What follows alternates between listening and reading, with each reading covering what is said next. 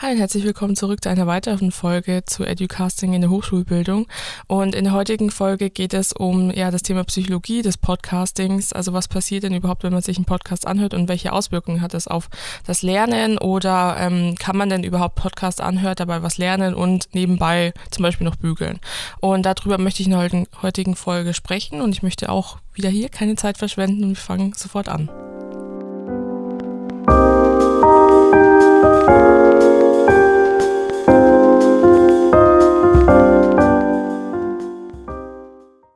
Euch schon mal gefragt, warum Podcasts so beliebt sind? Wenn ja, dann würde ich das folgende Thema bestimmt sehr interessieren.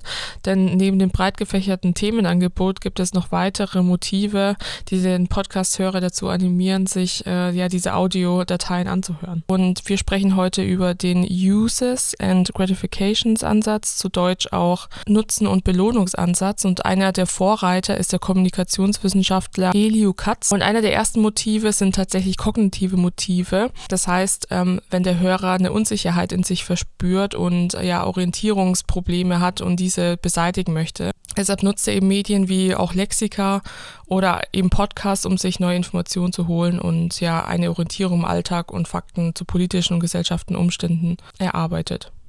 Ja, affektive Motive könnten ein weiterer Treiber sein für ähm, das Nutzen von Podcastings. Ähm, und zwar werden hier die Emotionen angesprochen, beispielsweise Angst, Freude, Trauer. Die Medieninhalte werden gewählt, um ja Spannung und unterhaltsame Geschichten zu erleben oder um die eigenen Bedürfnisse zu befriedigen. Und daher werden die Podcasts so konsumiert, um sich einfach vom Alltag abzulenken und zu entfliehen. Und man spricht hier auch von Eskapismus. Rezipienten können sich auch wegen integrativ habitueller Motive einen Podcast anhören oder diese Motive greifen auf ähm, das Bedürfnis nach Stabilität und Geborgenheit zurück, dadurch, dass äh, Medienangebote ja mittlerweile so ähm, viel und verbreitet sind, kann man eben dadurch Rituale schaffen. Also ein Beispiel dafür ist ähm, der Tatort, der am Sonntag kommt. Also es ist ein Ritual vieler ähm, ja, deutscher Mitbürger und genauso kann es auch zum Ritual und zur Gewohnheit werden, sich einen Podcast anzuhören. Onus ist ein weiteres Motiv, das Podcast Nutzer haben können. Sie können sich diese digitalen Medien nach frei nach ihrem Geschmack und nach ihren Präferenzen selber aussuchen und ähm, den Podcast anpassen, beziehungsweise die Medieninhalte können quasi individualisiert und nach den eigenen Vorlieben angepasst werden. Und jetzt möchte ich mit euch das Thema besprechen, was denn überhaupt passiert, wenn wir uns mit der ganzen Aufmerksamkeit eines Podcasts richten. Und ähm, da gibt es verschiedene Aufmerksamkeitsstadien. Ähm, stellt euch einfach mal vor, ihr seid auf einer Party eingeladen und ihr unterhält euch mit einer anderen Person, einem Freund, einem Bekannten und um euch herum spielt Musik. Ja, und es sind viele Leute, die einfach durcheinander quatschen. Aber dennoch fällt es euch nicht schwer, euch mit dieser einen Person zu unterhalten, obwohl sehr viele andere Leute ähm, einfach diesen Lärm erzeugen. Darüber möchte ich jetzt einfach sprechen. Ähm, es gibt hier drei Begriffe wieder, die äh, unterschieden werden müssen in Bezug auf die Aufmerksamkeit, und zwar die selektive Aufmerksamkeit, die Aktivierung und die geistige Konzentration. Bei der selektiven Aufmerksamkeit ist es, wie der Begriff schon sagt, so, dass der Nutzer in einem ständigen Strom von Informationen ausgesetzt ist und er sich dann eben entscheidet, welche verarbeitet werden und äh, welche aussortiert werden und wie er darauf reagieren wird. Und beim Zuhören eines Podcasts selektiert das Gehirn natürlich auch nach Informationen, die wichtig erscheinen und nicht wichtig erscheinen. Selbst wenn das ein Podcast ist, der sehr spannend und sehr interessant gestaltet ist, ähm, wird nicht jede Information aufgenommen, von einer Aktivierung spricht man in der neurophysischen ähm, Welt quasi von der Wachheit oder von der Regung und im Englischen auch Arousal benannt. Also das heißt, dass der, ähm, dass die Person quasi sehr ähm, gewillt ist, dann Informationen aufzunehmen und sich mit ihnen auseinanderzusetzen. Ja, gerade in Bezug auf den Podcast spielt die Aktivierung eine wichtige Rolle, denn wenn ein Podcast ähm, ja sehr spannend gestaltet ist, in dem ähm, sehr gute und spannende Geschichten erzählt werden, die Emotionen ansprechen, dann wird eine Person mit sehr viel mehr Aufmerksamkeit einem Podcast lauschen und äh, folgen, als eine Person, die eher ruhiger spricht und also eine langweilige Betriebsanleitung vorliest. In der geistigen Konzentration ist es so, dass eine Arbeit, dass eine Person sehr konzentriert arbeitet und einfach alle Tätigkeiten, die stören könnten, ähm, aber auch äußere Reize ausschaltet. So, nun zum Thema Wahrnehmung und Informationsverarbeitung bei Mehrfachtätigkeiten. Ihr kennt das alle selber von euren eigenen Alltagssituationen. Ihr bügelt ähm, oder ihr fährt Auto und hört nebenbei Musik oder Radio. Es ist trotzdem möglich, neben bestimmten Tätigkeiten auch ja, Informationen aufzunehmen. Dazu gibt es natürlich auch ein, ein Modell, das auf dem ähm, Psychologen Daniel Kahnemann zurückgeht, und zwar das ähm, Model of Mind. Und zwar ist es so, dass verschiedene Faktoren, die seiner Meinung nach das Angebot und die Verteilung der Aufmerksamkeitskapazitäten beeinflussen, wenn aber mehrere Ressourcen zur Verfügung stehen, sollte das Lösen von mehreren Aufgaben keine Leistungseinbußen verursachen. Und es gibt natürlich auch wieder hier eine Studie, und zwar haben Teilnehmer ähm, Audiodateien angehört und sich gleichzeitig wurden ihnen Wörter einmal in visueller Form und einmal in auditiver Form da, äh, präsentiert. Und ihr könnt es euch schon vorstellen, ähm, hier war es so, dass die Wörter, die in visueller Form dargestellt wurden, ähm, ja, zu 90 Prozent wahrgenommen werden konnten und auch wiedergegeben konnten.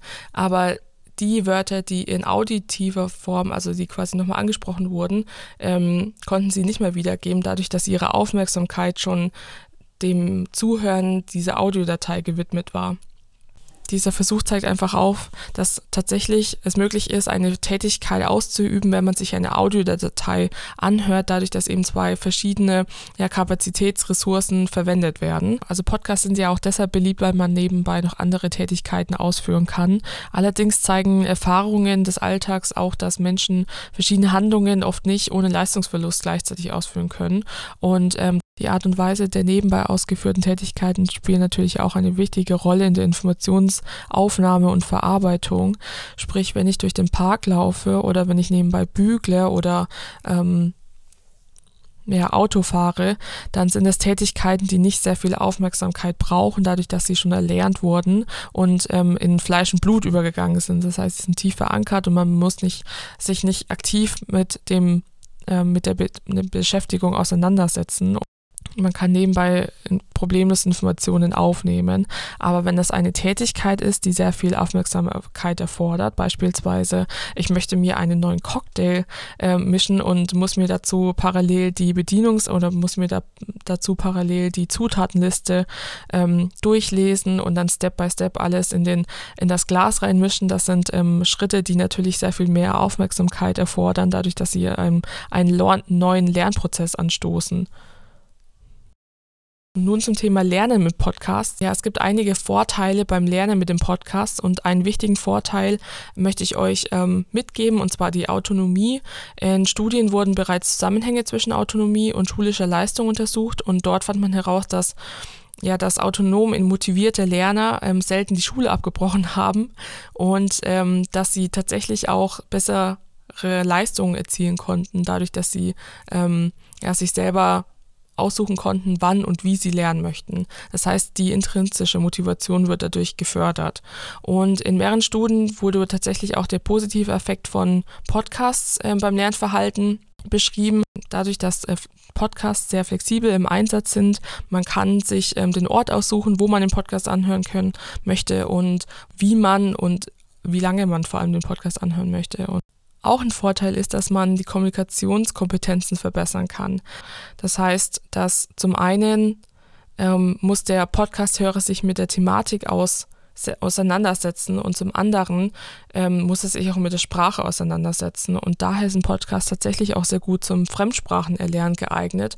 Und es gibt auch dazu wieder Studien und auch ähm, ja, Einsatz in der Universität, in verschiedenen Universitäten, die tatsächlich auch besagen, dass Podcasts sehr positive ähm, Auswirkungen auf das Lernverhalten von dem Erlernen einer neuen Sprache haben können.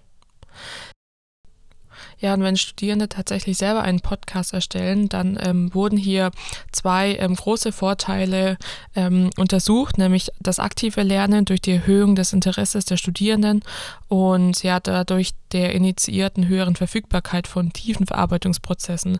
Das heißt, ähm, ja, sie setzen sich einfach mit den Informationen auseinander und sie bereiten diese natürlich nochmal rezipientengerecht ähm, auf. Das heißt, das fördert natürlich auch nochmal einen sehr intensiven Lernprozess.